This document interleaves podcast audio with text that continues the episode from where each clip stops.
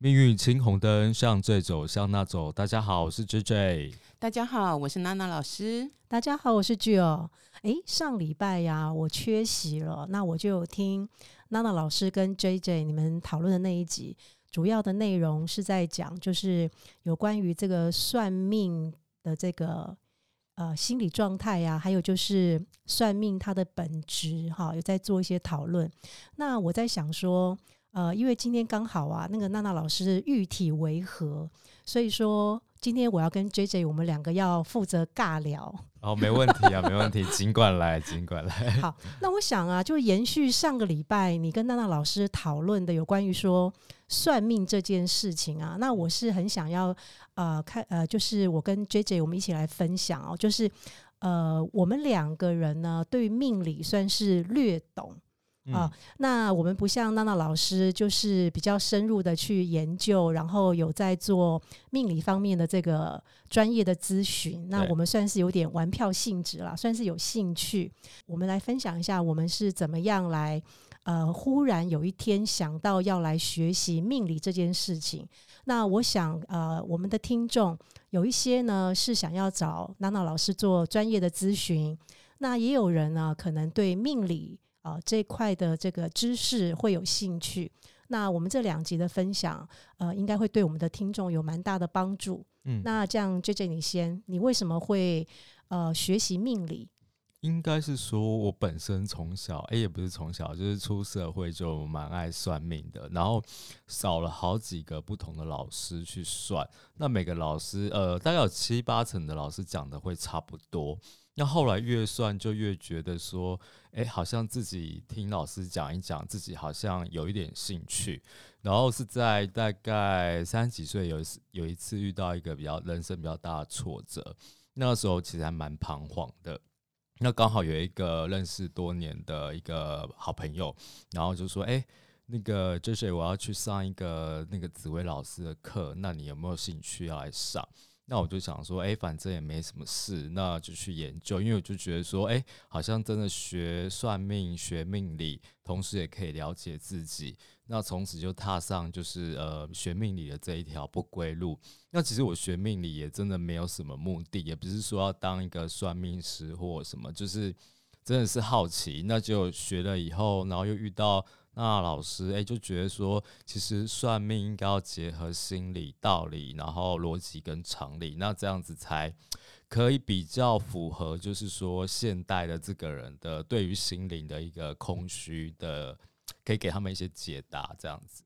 那那这样，姐姐，我想请教你，就是说，你说你出了社会以后就很爱算命，那你为什么这么喜欢算命？其实我没有很爱，我刚刚说很长，很长啊。那为什么会很长算命？我觉得其实我之前算命都是，比如说我要换工作的时候，然后啊一些抉择点的时候，对，就是一些抉择点。那我不知道要往 A 往 B，要不知道要往左走往右走的时候，那就会去问。呃，刚好都会有朋友介绍说，哎，有一个老师很准啊，然后就去问那。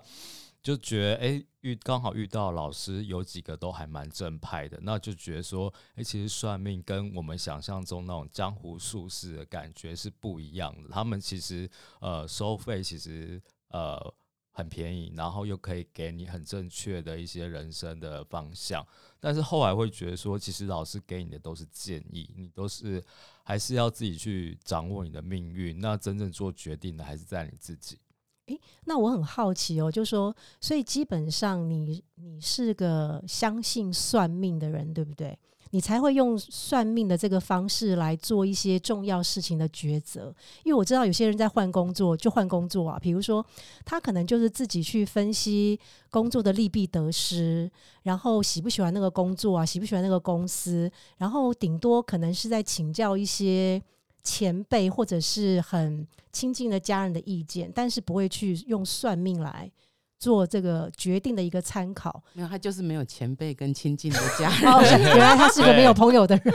应该不是，应该是说，呃，我呃，我比较少跟同事当朋友。那哦，我大部分朋友都跟自己的工作圈没有关系。那其实我觉得我以前算是一个很乐观，就傻傻的人。那我去问老师，我都是听好的，坏的我就不听。我以前年轻是这样子。那刚好老师讲的都很准，比如说呃，讲我现在薪水多少，然后跳去那边都呃薪水多少，然后都符合。那后来我就是哎、就会比有一些问题就会去问老师，因为我就觉得连数字这一块，比如薪水、年薪这一块，他都算出来，所以我就会有一点依赖。而且我就问一个问题也不贵啊，就几百块这样子。哦，所以应该是说，呃，你就是想要用算命这个方式来作为这个抉择的一个参考，那也很幸运的，就是你遇到的老师都还不错，然后就是还蛮准的，所以说也因此就是你在面临到一些重要问题抉择的时候，你就会选择算命这个方式来给自己一个参考嘛，可以这样说。对啊，没错。对，那那你呃学了以后呢，学了命理以后呢，你觉得呃这个过程里面有给你什么样的启发，或是你对命理跟算命有什么其他的看法吗？我觉得学了，比如学了紫薇以后，我觉得反而哎、看别人比较准，看自己不准，因为我觉得看自己好像会有一些盲点。然后所以你适合当命理师啊。哦不适当命因为你看别人很准啊，你就要去当命理师我没有啊，就不要看看自己，应该是说自己的话让那老师来看了。应该是说看自己有很多心理的因素，你会混杂在一起，就比较难以比较客观的立场去看自己。所以我觉得我看自己，我觉得看不太准，所以看看不到自己，比比较看得到别人。就我不相信，我不相信，我不相信，这样子看了以后，看到一些事情，会觉得说，哎、是不是真的那么糟？所以我就觉得啊，自己不要看哈，免得影响自己的心情。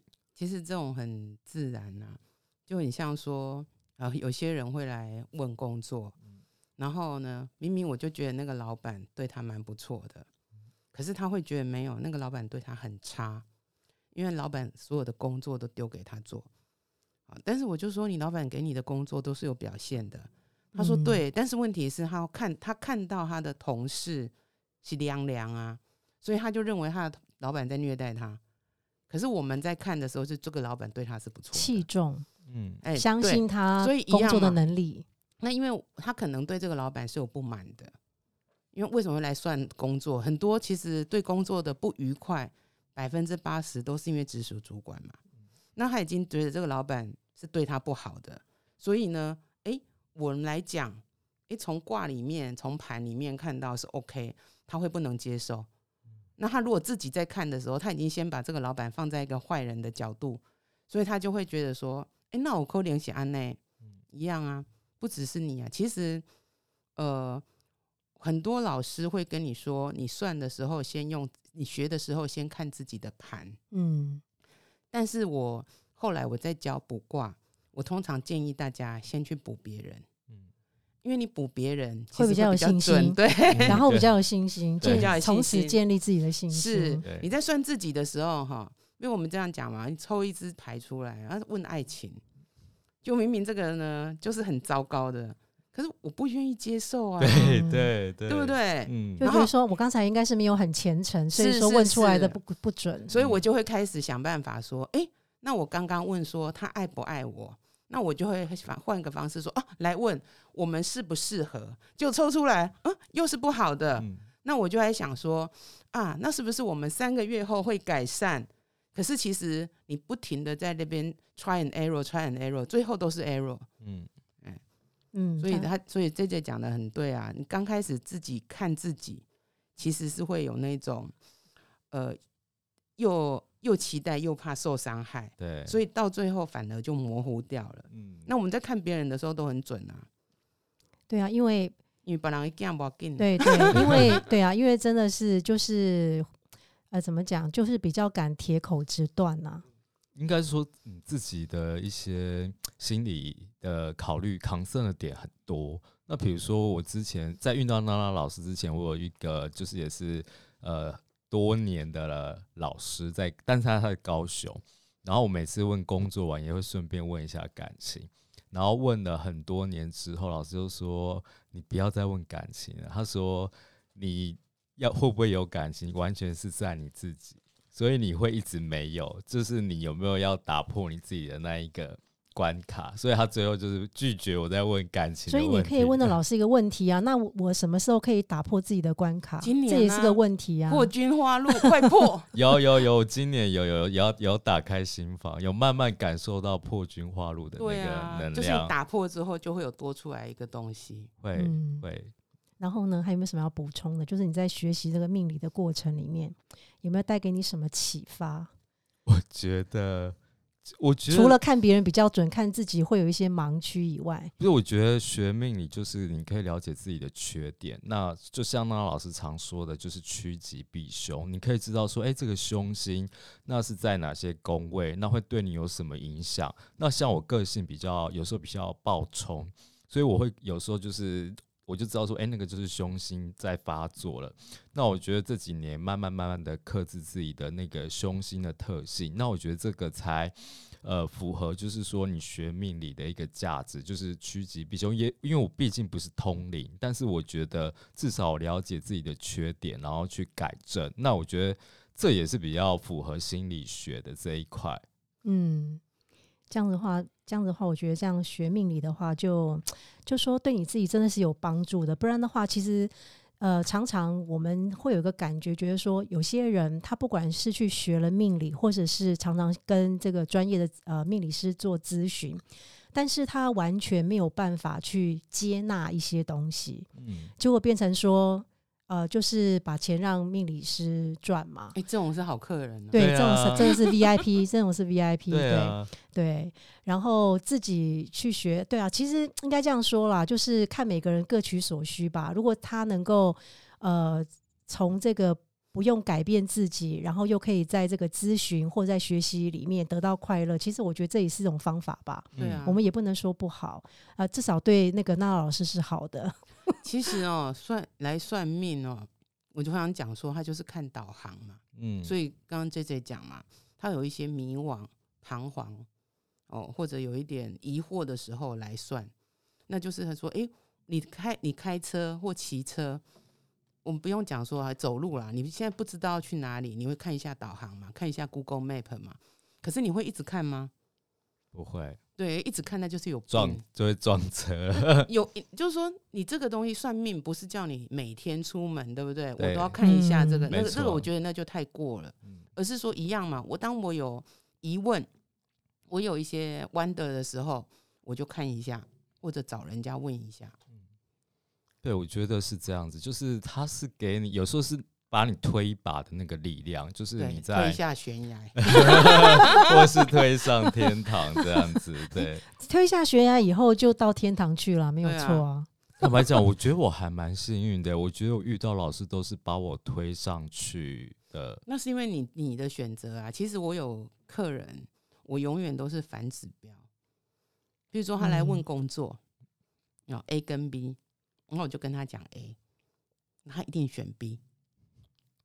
哦，对啊，其实像像我姐也是这样子。哦，然后她每次问医生的话，她都会选到那个其实是不适合的医生。因为她已经有的一个心里想的答案了，嗯你知道吗？嗯他只是要我们来讲出背书一下，嗯，然后结果答案出来的时候，不是如他预期，他说是这样吗？是这样吗？那如果不听的话，会不会怎样？然后我就回答说不会怎样啊。对，不会怎样。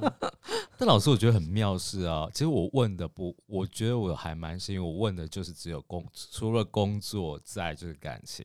然后我觉得工作每次都准，然后感情每次都不准，这个我觉得也蛮好笑的。没有，因为你要看嘛，其实工作要准比较容易呀、嗯，那感情你还有另外一个人在那边呢、甚至是另外好几个人啊，嗯嗯，对不对？而且我觉得感情，呃，它客观的因素比较少，多大多是自己心里的一个主观。你知道我们但是找工，作的话，客观的因素比较多，比如说你的专业能力、你的应答，然后你给别人的 image。例如说我不挂，我常常会有同样一个挂，他来问工作，我铁口直断，一定离职，嗯而且会被支遣，巴拉巴拉巴拉。嗯可是感情我一样的卦，我不会这样铁口直断。嗯为什么？因为你很清楚的知道，他还会去求回来，哦，今天嗯你被公司支遣就没了。就没了，对，可是呢，他被分手，他可能还会再去，想方设想方设法挽回，对或者说积极一点，搞不好可以拿一个冲锋枪，对不对？One boy 冲锋枪去 去打他五十一发。嗯所以其实同样的卦，在遇到不同的问题，也会有不同的解当然，答那。解对，像有些卦，哎、我一看就说 OK，这个大概会是怎样嗯啊？就是说我跟你讲，铁口直断，他会离职。嗯可是同样，如果问健康，我只嗯能跟他讲说啊，回去要多怎样怎样，我不能跟他讲说是啊是啊，这一温戏也没当啊当啊，。对啊，因为这种健康、这种寿命，其实跟个人福德也是有一些关系。嗯对，但是因为以不太能够卦上嗯来讲，其实嗯通常都会印证，因为卦是问天地鬼神。嗯啊，但是我不能够，就是同样的话，我也不能够直接跟他这样讲。对你要考虑对方 对感受，对，其实其实有时候我觉得是一个感受问题，是，对倒已经不是什么准不准的问题了。嗯那我觉得，如果说一个呃命理师，如果是为了要让自己呃建立自己那个很准的那个形象，然后不顾人性的心理的话，其实我觉得基本上，呃，这个有点太残忍了。我我嗯会这么认为啦是。啊，有，嗯因为因为其实我在遇到那个老师之前，那个老师他其实是有一点失明。那他在卜、哦他卜卦的时候就讲话非常的直，那他老婆哦就会在旁边帮他看卦啊什么的。然后他以之前有一次我印象很深刻，他就跟我讲说，因为我觉得会去算命的时候都是你人比较低潮，你不知道该怎么办的时候，然后他就我呃他就跟我讲，然后讲了一大堆，我都没有表情，然后他就说。哎、j J，你该不会难过在哭吧？我说没有啊，没，我就听啊。然后因为我那时候年轻，就觉得坏的就想要算了。然后他就说，因为我之前常常把客人讲到哭，因为他就是很直接的那种。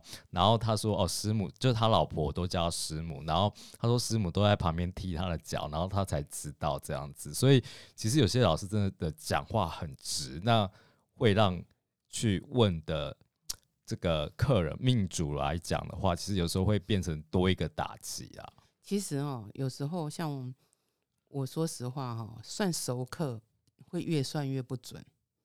当然，有些老师会说“嘿，喜力不搞啦”，但是其实那是因为当我跟你很熟的时候，嗯一样我有跟你有一个情感的连接，不是为了赚你的钱，对，那我可能嗯知道你人生太多的故事，嗯我们就很难有一些东西，我就会这样子要东闪西躲去讲，，很难嗯铁口直断。对你很难。嗯其实 even 说 OK，我看到已经有这个状况，嗯但是我不能够直接讲那么明，嗯，因为我很怕说，哎、讲完之后。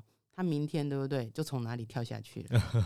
哎、事实上这嗯是一个很真有可能啊，对真有可能，因为他来找我们的时候，通常人生就是有一个关卡嘛。对，嗯，那如果我到底是要告诉他说这个隧道诶快要出去了，前面有个光，还是我要跟他讲说，你才刚进这个隧道，诶没有，应该这样讲说，我跟你讲，你这个隧道前面是没有路的嗯啊，但是因为后面现在水已经进来了，嗯你也你也出不去，那你不就完蛋了吗？嗯，所以其实我觉得算命老师有时候也是就跟中医一样，要望闻生切，那所以有些人来上课，其实他他自己本身不见得是说他要学的多好，嗯，他某个程度上，对不对？他只是想要来找一个人聊天，而且我觉得有时候我们学了命理以后，一个好处就是说，呃，我们在阅读一些资料的时候，还有就是跟老师在沟通的时候，我觉得也比较能够了解呃当中的一些意思。我觉得这是也是一个收获啦，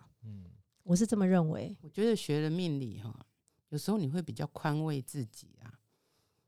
像我，怎么说宽慰？就是你看到说啊，今年哦，哦，都、是温伯赫啊，啊，所以嗯的张家公原来是这样，嗯你就会知道说啊，那我就是过了这两个月就好了。嗯，哦，哦哟，我真的是过了这两个月就对啊，就自己会对号入座一下。对嗯，因为你就是嗯宽慰自己嘛。对，啊，但是有些人他他可能他会觉得说，呃，我学了这个，我我其实我是要来跟老师常常来联络，OK，其实这也是可以的。嗯就我不见得自己有办法走出来。但是我找了一个老师固定跟他联系，嗯也是有这种啊。嗯然后有些人就是很单纯啦，就是说对这个有兴趣，然后想要当一个就是专业的咨询老师。对有些人是就是走上这条路啦。哦那像像我们两个的话 是，就真的是比较玩票性质。不是因为嗯我很容易相信别人，没有，我因为你没有时商，没有嗯时商的人比较会忘记事情。或就是或者是说呃，你比较没有心机啦。对我我其实我没有什么心机讲好听是这可是对，样，后面一定要这样捅一刀啊。对，但是我觉得就是呃，算命了以后，就是哎、我觉得以前啊会觉得说学算命的人好像就是怪力乱神，然后邪门歪道。可是现在就是你跟人家讲说哦，你有学过紫薇哦，别人都会觉得说哦，你好屌哦，我想要来问你干嘛？然后就问了以后，就发现说哎。他跟我想象中的不太一样，就因为紫薇有迁移宫跟命宫嘛，那我就会看一下，然后发现哎、其实他心里是怎么样的人。那我觉得说，其实我看了以后，我对紫薇这个我记忆力会稍微强一点。那我大概会知道说他是什么样子的，要怎么样去相处，会比以前的我就是那种对每一个人都是大啦啦，然后同一种 type 在嗯，相处，会我觉得对自己来讲会差异蛮大的。就是其实对自己的那个生活跟人际关系是有帮助。就是你现在应该有朋友了，没有之前之前没有朋友，就现在还是没有朋友吗现在还？是没有朋友哎、嗯我现在真就是有周末就是自己一个人去运动，哎、其实你这两年走水的话，应该比劫，你应该会有朋友同伴呐、他拒绝人家，啊。原来如此，所以人家那个老师都讲啊，是因为嗯他自己要不要打开啊？呃有了，就是我现在有一些呃问题解决了，可是比劫的运快要走完了，他才要解决，才不会才快要解决。不会啦，嗯因为毕竟对不对？跟你讲，还有好几个月啊。对啊，还可以好好的努力一下因为。我觉得呃，对我觉得就是自己也是，我觉得那个也不见得说什么运走完之类，就是自己真的把一些自己心里的障碍你排除了之后，哎、接下来朋友的邀约或干嘛，你就真的会有心情出去，因为以前出去你也不快乐，你好，因为我觉得大家在一起都是想听开心的事情，那我觉得我现在就是真的是可以比较乐观的面对。所以他会去帮朋友解决 trouble。嗯，对对对，我觉得我还蛮，我其实看到别人擅人长的。看到别人有嗯问题、有难，我真的是都很常义不容辞去，但是都就是没有想说自己的能力足不足够这样。我觉得我还我是一个还蛮好笑的人，不会啦，我觉得其实，所以你从学了呃，你在看自己的盘的时候，你就知道说，OK，大概今年有什么的状况，嗯。然后每个月复习一下，嗯。对不对？嗯。然后记住今年破军化禄，嗯。哎，我知道，我觉我觉得有一些东西就是破军，就是要彻底的破坏之后，然后才会有建设对吧，才会有新的。我觉得我今年年初到现在第一 Q 就真的非常有这个感觉。嗯，那就好，因为我觉得说，如果说自己学习到一些皮毛也好啦，再搭嗯配专业老师，嗯，其实我觉得对我们的那个生活都有蛮大帮助的。嗯，对啊，嗯，好，那这样子我来分享我的好了。嗯其实我觉得我还蛮特别的，就是说，其实呢，我我从以前到认识娜娜老师之前，呃，我只有正式的算命过一次而已。这然后假的对才次，对对，我才真的才一次，所以你有很多朋友，对对，因为我有很多朋友可以咨询，没有错。因为我嗯那个什么劫财嘛，在天干嘛，所以说我嗯有很多朋友。那应该是说，我觉得我对算命这件事情，我有一个啊、刻板的一个既定印象。我觉得算命这件事情哦，呃，是这个算呃，不管是算命先、算命老师，呃，基本上这样讲好了哦。呃，以前呢，我听过呃一个人跟我讲过一句话，我觉得很有道理。他说呢，人就是不好的时候才会去拜拜。那同样，我我其实我心里也是这样的想法，就是我觉得人在不好的时候才会去算命。嗯，那我觉得算命老师呢，他们可能就是比较熟谙心理学，然后还有就是很会察言观色，再加上呢，呃，会来算命的大概就是呃生活上的一些不顺遂嘛，嗯，不外乎工作嘛、对工作啦、感感情啦、婚姻啦、啊小孩啦、健康，嗯对，大概就是这样的。嗯所以说他们是善于观察这个部分，然后他们就很容易说中啊，比如说啦，呃，这个年轻人嘛，如果说是男性的话，可能就是因为工作嘛，好，他可能就跟他讲一些工作上的事。年轻的女性有男朋友的话呢，可能就是问会不会分手，会不会结婚之类的。那如果说还没有男友的年轻女性，可能就是要问说什么时候会有男朋友。那这个结婚的女性呢，就是看老公会不会外遇，然后会不会离婚。所以我觉得基本上这些问题呢，在这个命理师的这个看法里面，他们大大概都是已经。应该是说他们自己已经做对，已经分类好了，所以说等于这个人来的时候，他就已经很聪明的知道说，这样的人他可能需要怎样的答案。所以我觉得我以前就是对于命理师有这样的一个误区。那我觉得你是正确的，因为不是正确的来问我们说，嗯，老师你看。讲到我也叫后面，对呀，不会有人来问我，为什么好高这样？我为什么我为什么昨天会一下子哦，就是几分钟上下就赚了一千万？就很像我常常讲说，人家不会打那种什么客服电话进去称赞你嘛，大部分打客服都是要去骂你，都是要抱怨。所以那个客服人员的心理素质要很强。对，所以说我以前就是因为有这个正确区，所以呢，我就对算命这件事情不是很有兴趣。那。呃，然后呢，我也没有什么宗教信仰，然后我也不会拜拜，呃，拜拜要跟神明讲什么，我也是不知道，所以等于说，完全对于这个宗教啦、信仰，小白，对对对对，完全是小白就对了哈。那然后呢，呃，最主要是这个。拐点主要是一百零五年的时候，这个那一年呢叫做丙申年。好，这些当然都是我在学了八字以后哦，我才去知道这些事情的。一百零五年丙申年的时候，因为我家人的健康出了一个很大的问题，生死交关。哇，对，然后一直都没有好转，就是反反复复没有好转。那这个时候呢，我就忽然想要算命了，因为我觉得。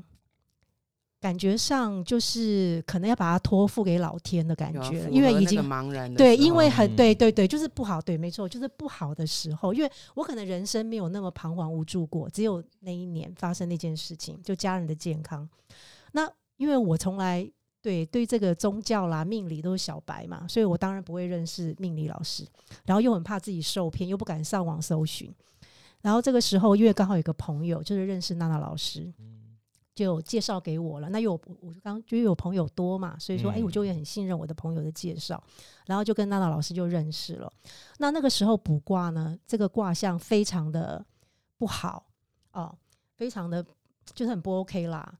那然后娜娜老师呢，他就给我了一个建议，就是说到到庙里去做一些事情。然后那时候其实讲真的，我是半信半疑，嗯，对，因为这个部分真的就是完全没有概念。那但是真的是硬着头皮去做。好，然后中间其实有发生很多神奇的事情，那这个部分呢就不在节目中赘述了，因为实在是一个有点冗长的故事。反正 anyway，最后呢，我的家人呢他是恢复健康，然后顺利的出院了。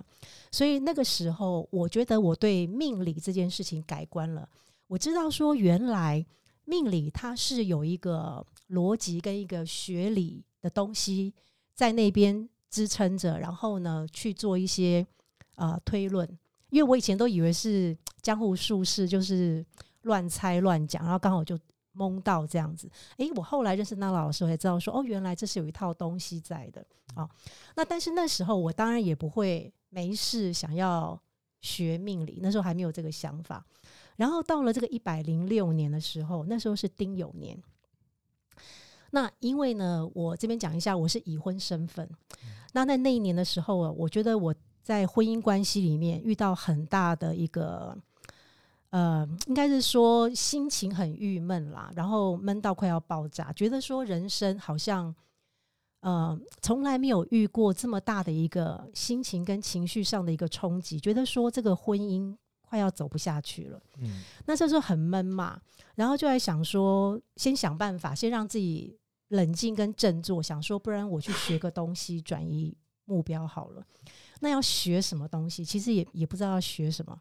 后来忽然想到说，哎，其实我在一百零五年的时候，呃，不是觉得命理好像很有趣吗？然后呢，我就想说啊，那不然来学个八字好了。然后我就去报名了，就学了。这个就是我进入这个学习命理的这个故事。好，那然后再分享一下。这个我去学的时候啊，那个时候因为呃，当然我也遇到很好的老师哈。那个老师呢，当然因为也是一个女性的老师了哈。那她在这个呃，在感情啊、婚姻上面也是属于那种比较跌跌撞撞型的，也是经过了一些呃，也是历经沧桑的一个一个一个婚姻生活了哈。所以说他也很多的感触。那那个时候呢，他就跟我们讲了一句话，他就说啊。要不要离婚呢？是自己在决定的，当然没有错。命盘、流年、大运，他会给你一些讯息，好告诉告诉你说，你可能在某个阶段，你的婚姻、你的感情啊，可能会面临一些危机跟考验。但是要不要离婚这件事情是自己决定的，不是你的命盘决定的。嗯，这个东西呢，也给我很大的一个感触跟启发啊。那现在再回到，就说我后来去学习了之后呢，我现在就会讲，呃，我那时候学习，因为就是心情很闷嘛，哈，我是要验证这件事情。那因为我是甲木的嘛，那甲木呢，在这个呃丁酉年的时候啊，那刚好是所谓的伤官见官。因为大家知道，如果说我们讲女性的这个呃女性的这个食神来讲的话，官就代表是丈夫嘛，嗯，好丈夫的概念。那伤官是会去克这个官的，所以因此为什么我在丁酉年的时候，我整个这个婚姻的状态，这个心情会这么样的郁闷，就跟伤官见官有很大的关系。但是这个伤官见官，我们是用婚姻在这边来论，是是这样解释。那如果今天是其他的人啊，要问呃这个事业的话，那很可能就是工作上的问题，因为因为官毕竟是工作嘛，是一个稳定的一个职业，但是伤官去克到官的时候，这个工作可能就会是一个比较不稳定的磁场产生。好，那这是我要。补充一下的，所以说在那一年我就是伤官见官，所以说难怪我的那个整个感情、整个那个婚姻的状态是这么样的不 OK。然后再印证一件事情，就是说，那呃后来呢，我就看我在丁酉年的时候，我刚好那时候是在庚寅大运。好，那庚寅跟这个甲，因为我的那个我的日主是甲申嘛，那庚寅跟甲申，J J，你有没有发现他们是什么样的关系？天克地冲的关系，所以难怪，就说你看我的大运天克地冲，而且是啊我的日柱，那那个我们刚刚讲嘛，那个日主的坐下就是夫妻宫嘛，嗯，哦，就是受到了很大的冲击，嗯，再加上丁酉年的这个流年进来，所以说我整个人会就会有点招架不住那种嗯情绪上的谷底的意思，就是非常谷底，真的非常谷底。我觉得我的情绪可能没有，应该说。一生中可能没有那么糟过啦，就是在那一年的时候，真的是很明显。那再说一个，就是呃，那个呃，我呃，我讲一下我的那个石柱是辛未时嘛。好，那我在那个呃一百一十年辛丑年的时候，就是前两年的时候，那个牛年的时候，嗯，那那个丑位是冲的嘛？那刚好冲到我的那个呃石柱那个工作的部分，对不对？嗯。那一年呢，我就很明显的很想退休。在民国一百一十年的时候，就很明显想要退休。那然后我在一百一十一年的时候，我大运呢，我刚才前面一个大运是庚寅大运嘛，我在一百一十一年的时候是己丑大运进来，是不是又是丑未冲？嗯，所以我就去年退休了。那这些东西其实我不会刻意的去看。呃，而是说，哎，我今天呃经过了这些的历程之后，我再回去看，我就发现说，哎，真的还蛮验证的。嗯，所以我觉得这个是命理带给我的一个，应该算是收获吧，就是自己可以去了解到自己人生遇到的一些难题。那你也知道说，呃，要怎么样去调试自己的心态，就好像我们老师说的，对呀，你今天你的八字命盘，对，看起来就是。在那个大运，你是会走不下去、会离婚的人。可是要不要离婚，其实是你自己决定的，并不是八字要你一定要怎么做的。对啊，对我是觉得这个对我是一个很很大的一个启发。然后学习命理的过程里面，我们的老师也常常告诉我们四个字，就叫做“行善积福”。嗯，好，那确实嘛，因为投胎还是比投资重要嘛。对啊，所以行善积福。非常的重要。为什么有些人哇，那个八字就感觉上他的那个行运有没有一生顺遂？嗯，那有些人呢，就这样子非常的这个坎坷，呃，飘零，嗯，对不对？就是遇到了很多人生挫折，嗯所以其实要常常行善积福。这个大概就是我在学习命理的时候就得到一些启发。嗯对啊，我呃讲的很好哦。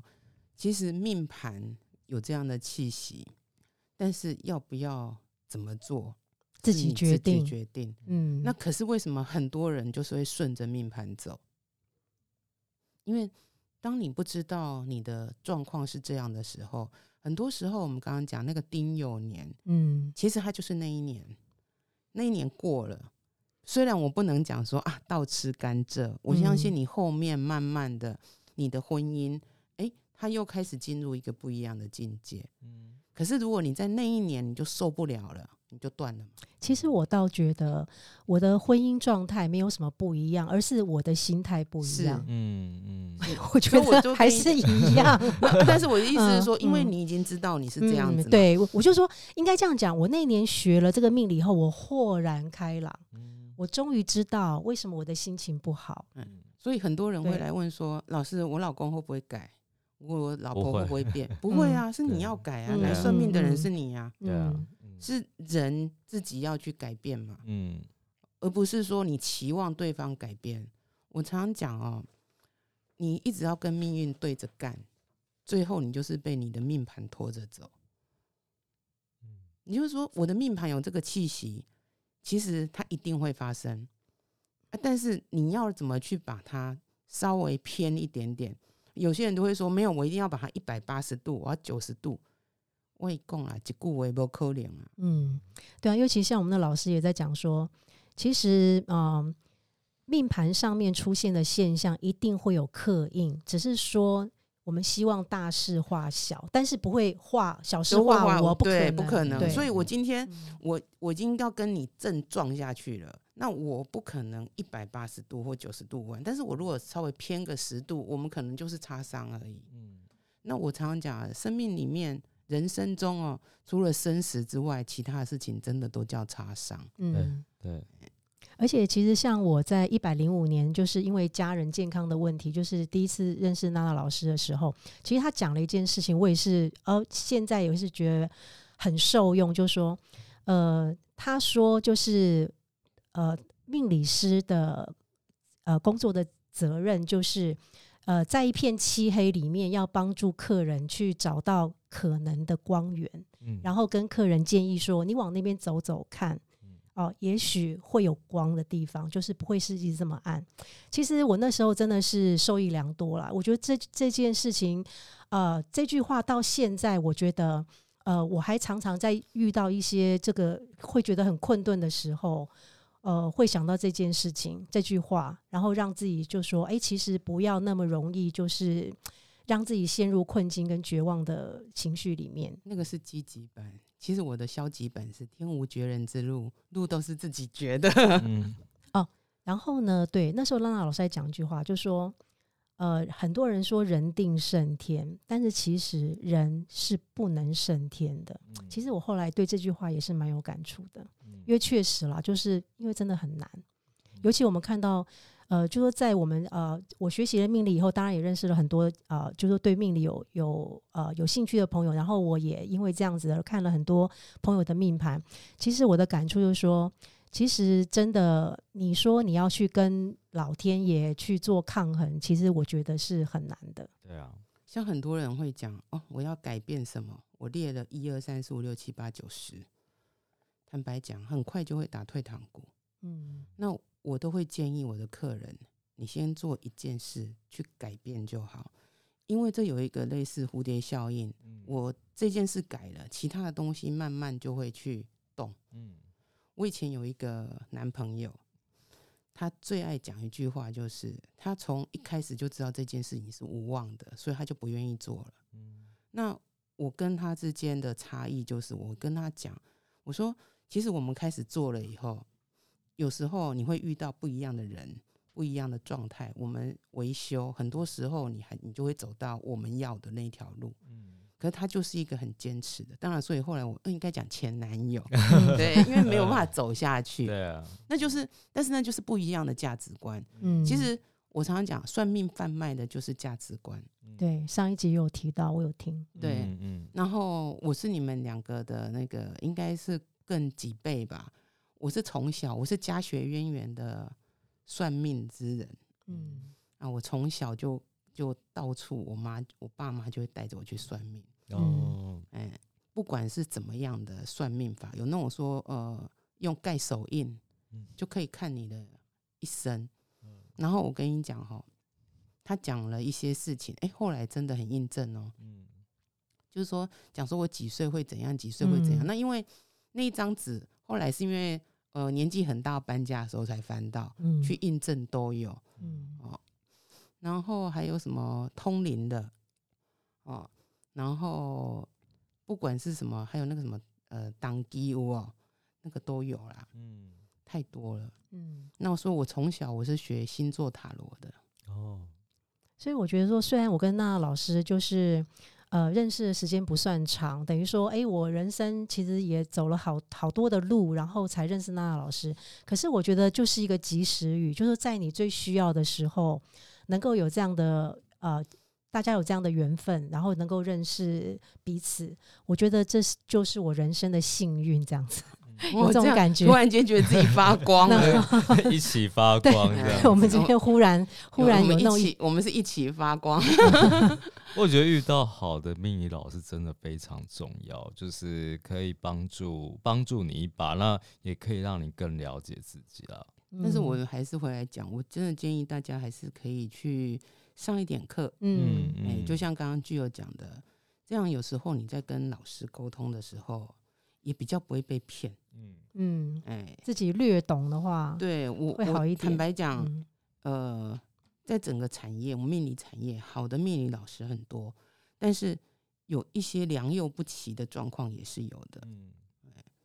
像我有个客人，每次都跟我讲说，诶，他那一天，他就说，呃，他有一个老师叫他做生机，那个十百千万，但六位数啦，但是而且那个那个六不是一开头，嗯。哎，然后，但是他现在的状况是很差的，做了以后更差。呃，没有没有，因为所以他后来他的朋友介绍他来嗯。找我，那我不能我我不能讲说做生机是错的嗯。哦，因为每个人有每个人的法门，但是他现在他是一个举债度日，他就说他要再去借钱来做这个生机。后来我就建议他说，如果你要借钱，那不如你借多少钱，你去做一些布施，嗯。一样嘛，你可能就借个几千块，然后你去做一点某一种布施，然后去把这个，那不是去说去，我就讲真的，就是说你去帮助一些辛苦的人，不是说去捐什么庙，对。那但是，所以我就说，如果我们自己学了，至少有一些基本的判断能力，对啊嗯。哎，对啊，这样是蛮好的。然后，那我再我再分享一个，就是我们我在上课过程里面认识很多呃同学同好嘛。那有一个同学他来学命理啊，我印象很深刻，跟大家分享一下。他基本上他也是一个，他算是一个也是神农尝百草，然后到处算命的人。尤其他喜欢算名师，就是那种电视上的那些出现的那些名师啊，他都很想要去。呃，就是踢去对，没有，他不是去踢馆，他是真心觉得说那些老师很厉害，所以他要去找他们算命。然后那些老师说真的就是费用都比较高嘛，因为嗯毕竟是名人这样。他说呢，呃，有一次他就是去一个也是某名师那边就是算命，那那边好像是呃三十分钟，可能是六千多块那一种，然后。呃，那算他便宜，好像就是变五千八之类的吧。那他说，但是呢，呃，算不到二十分钟的时候，那个老师就是一直这个电话不断，因为毕竟是大忙人嘛。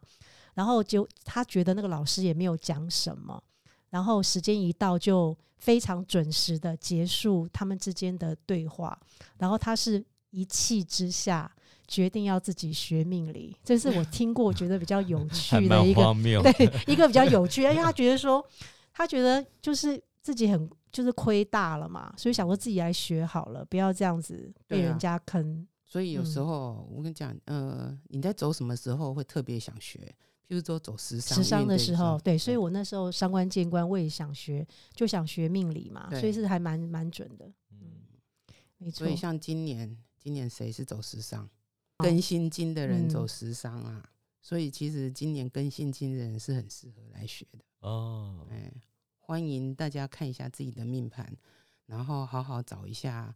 诶，我觉得如果大家不是很确定要找哪些老师，我觉得有一些所谓的呃大学的推广部，嗯或者有一些社区大学，它的费用不高，嗯，然后呢，我觉得可以当成一个入门呐、嗯而且我相信那个老师至少呃基本上他有一定的水准。对啊，对我当初也是这个样子，嗯而且就是比坊间那种老师，可能你上个课要好几十万，我觉得你不如先学这种，看自己是不是真的有兴趣。对对对适对合嗯这样子，嗯对啊。嗯，好啊，那今天就谢谢巨儿跟那老师，谢谢大家也，谢谢 J J 的分享。不会不会，那也嗯。欢迎就是听众如果有兴趣的话，有想要问什么问题都可以写信给我们，谢谢大家，谢谢大家，谢谢，拜拜。拜拜